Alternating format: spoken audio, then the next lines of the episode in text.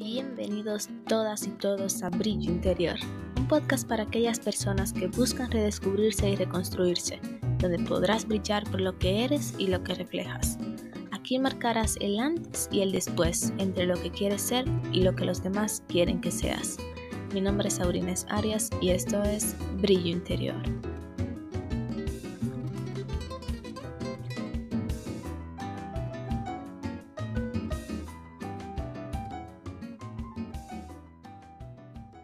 Cada fracaso es una oportunidad para crecer e intentar evitar errores es el error más grande de todos.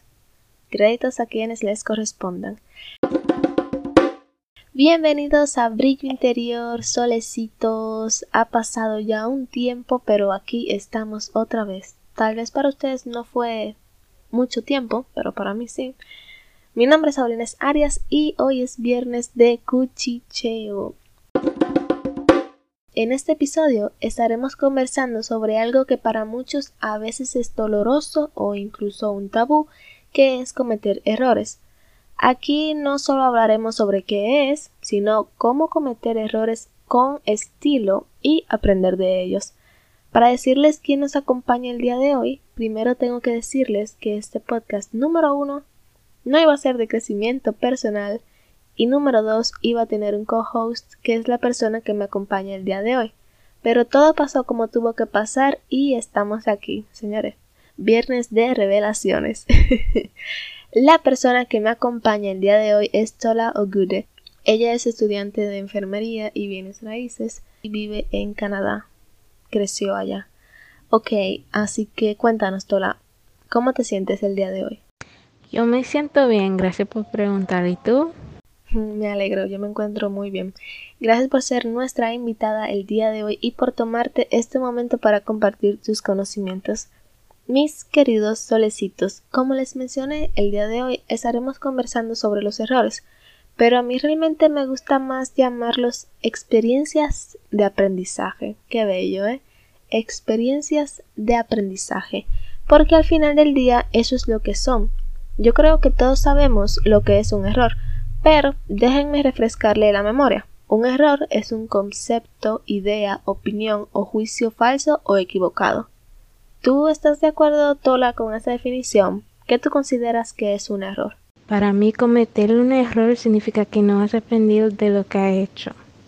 Todo lo que hacemos nos da una oportunidad para aprender algo nuevo y por eso no me arrepiento de nada.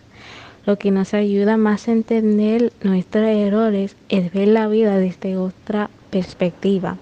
Podemos lograr eso si hablamos con diferentes personas, si leemos más, si abrimos nuestra mente en lo que sea posible. Exacto. Antes de cualquier cosa me gustaría decirles por qué yo le pedí a Tola hacer este episodio. Y es que, en primer lugar, las personas que yo traigo al podcast no son aleatorias. Todo eso está planeado. Entonces, Tola es mi compañera de idiomas. Liani también, ok, ok. y cuando tú estás aprendiendo un idioma, es completamente normal cometer errores. Pero para mí eso era algo que no cabía en mi cabeza. Yo no podía cometer errores. Y eso era un desastre cada vez que Tola me hacía una corrección. Eso ha mejorado, ciertamente. Y les digo esto porque todos cometemos errores, queramos o no. Por ejemplo, lo mío, lo más frustrante para mí era cometer un error aprendiendo un idioma, pero tal vez hay personas que se sienten que fracasan cuando no obtienen la más alta calificación, cuando no les sale bien un trabajo. Se aplica en muchas, en muchas áreas de la vida. Ahora, es algo que siempre va a suceder y como la típica frase no somos perfectos, pues entonces tampoco lo que hagamos será perfecto. Por lo que te pregunto, Tola, ¿tú crees que las experiencias de aprendizaje, entre paréntesis errores, son importantes para nuestro crecimiento personal y por qué? Personalmente, lo que yo hago para divertir los errores mortales es preguntar a las personas mayores sobre todo que se hayan arrepentido. Es importante cometer errores y realmente los recomiendo. Yo considero que sí, porque el crecimiento personal se basa en constante aprendizaje y evolución. Eso no es como que un día tú te levantas y ya, señores, se da mucho tablazo, mucho peldaño y tú te das cuenta de que tú estás creciendo cuando tú te enfrentas ante la situación y tú dices, concho, pero yo hubiera reaccionado de esta manera o yo hubiera hecho esto y tú ves como que puedes observar la situación con otros ojos, entonces ahí aplicamos la autoobservación y es muy bonito realmente. Entonces, para tú saber que actuaste mal en una situación o algo por el estilo, primero tienes que actuar. Independientemente de si tu comportamiento fue correcto o no, ya eso te queda como experiencia de aprendizaje y esto aunque ustedes no lo crean, tiene muchos beneficios. Aparte de eso, lo primero es que los errores nos ayudan a saber qué clases de personas tenemos en nuestro entorno. Si esa persona empieza a juzgarte, criticarte y demás, pues obviamente te vas a sentir cohibida o cohibido de cometer errores, y en vez de una experiencia de aprendizaje, será una experiencia traumática. Además, como mencionamos en el episodio sobre el control de las emociones, los errores te pueden ayudar a evaluar lo que te hizo sentir así, y estoy segura de que reconocerás alguna debilidad en la que te tendrás que poner a trabajar, por lo que los errores solo traen consigo beneficios. También los errores nos ayudan a tener una mente abierta. Digamos que estamos organizando una cena y colocamos las mesas en las posiciones a las que estamos acostumbrados a ponerlas, pero llega alguien y te dice que sería mejor hacerlo de otra manera Tal vez no fue un error ciertamente poner las mesas en esa posición, pero tú te sientes atacado porque alguien está insinuando que pudiste haberlo hecho de otra manera, y tal vez la manera de que la otra persona está sugiriendo sea ciertamente más factible. Pero si tú te cierras y solo consideras tu opinión como válida, pues ahí estás cometiendo otro error. Y esto me lleva a preguntarte, Tola, ¿qué tú crees que debemos y qué no debemos hacer al momento en el que cometemos un error? Todas las personas exitosas han cometido errores, pero eso no lo ha detenido al momento de lograr sus metas. Cuando cometemos un error no deberíamos echarle la culpa a alguien más, sino que necesitamos asumir la responsabilidad y ver qué podemos aprender de los resultados. Dentro de las cosas que debemos hacer, lo primero sería interiorizar que no está mal cometer errores y lo segundo, entender evaluar o examinar el error para obviamente poder aprender de este. Lo que me lleva a la primera cosa que no debemos de hacer, que es la negación, el no reconocer que cometimos un error. Primero, no podemos cerrarnos e invalidar nuestro error. Y segundo, no podemos ignorarlo, hacer como que no sucedió. Debemos de analizarlo y también el cómo nos hizo sentir para evitar suprimir emociones. Ahora, ¿cómo se relaciona el fracaso y los errores? Los errores a veces pueden ser tan dolorosos o frustrantes porque los percibimos como fracasos. Y aquí también entra en juego la parte de nuestra percepción de y cómo actuamos ante el fracaso. La diferencia entre la gente mediocre y la gente de éxito es su percepción al fracaso. La gente mediocre son aquellos que no aprenden de los errores, son aquellas personas que se niegan a que cometieron un error, que ellos siempre están en lo correcto. Y la gente de éxito, en cambio, son los que toman ventaja de ese error que se convierte en una oportunidad. Ellos lo convierten en una oportunidad. Yo estaba leyendo la historia de un hombre, no recuerdo su nombre, pero él tenía un restaurante. Desde muy joven él se había visto como un emprendedor. Él tenía un restaurante y les iba bien, pero ¿qué pasa? Murieron dos de sus hermanos en un accidente, se quemó su segundo restaurante y le diagnosticaron cáncer. ¿Qué él hizo en todo ese tiempo que estuvo en el hospital? Él tomó lo negativo de la situación y lo convirtió en algo positivo. ¿Qué él hizo? Bueno, salió con una idea de un millón de dólares, literalmente. Él creó un pollo, es como un, emparedado de pollo, no, es como un pollo relleno, no sé.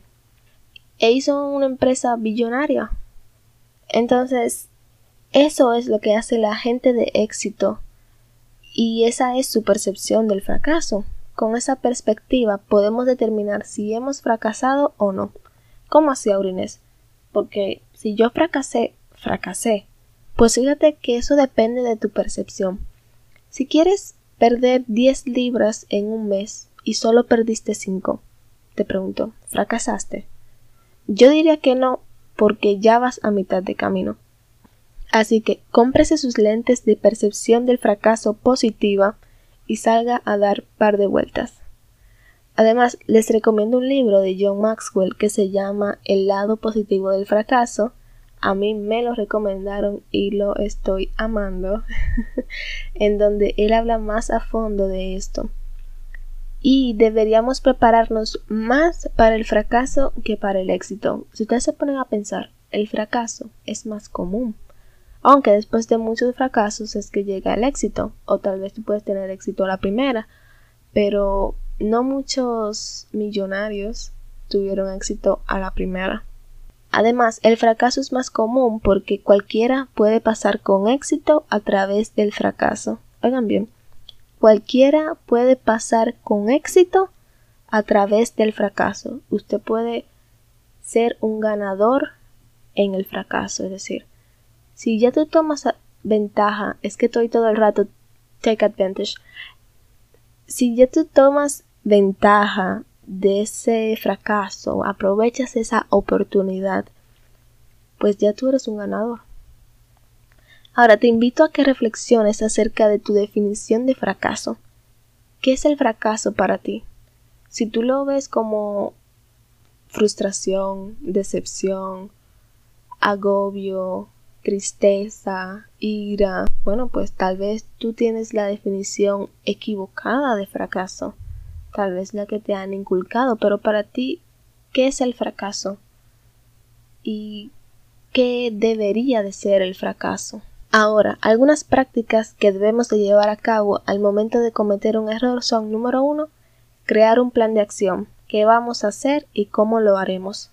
Número dos, si lo ocurrido fue con una persona, lo prudente sería que te disculparas. Número tres, acepta las consecuencias.